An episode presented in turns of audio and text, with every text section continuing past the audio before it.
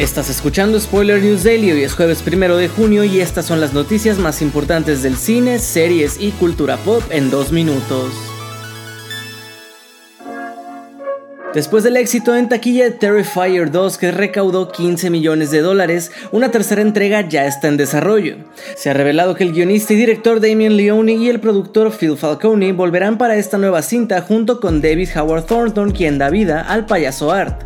Por su parte el estudio reveló que esta vez el equipo va a contar con un presupuesto mucho mayor para dar a los cineastas más libertad creativa y permitirles ser lo más salvajes que puedan.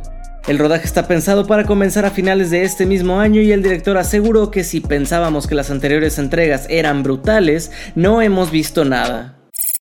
En otras noticias, parece ser que Sony comienza a tener más ideas arácnidas para sus películas porque la productora Amy Pascal ha revelado que cintas live action de Miles Morales y Spider-Woman están en desarrollo. Por su parte, el productor Avi Arad también mencionó que esta cinta de Spider-Woman llegará más pronto de lo que pensamos.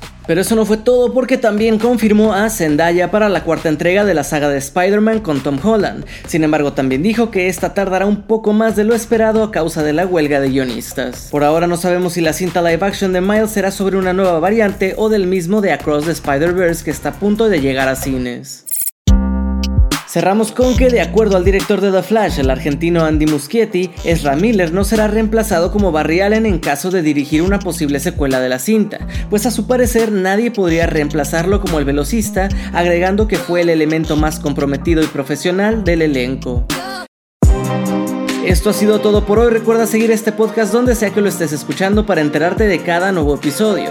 Yo soy Andrés Addiction y Spoiler News Daily es una producción de Spoiler Time y Posta. Hasta mañana.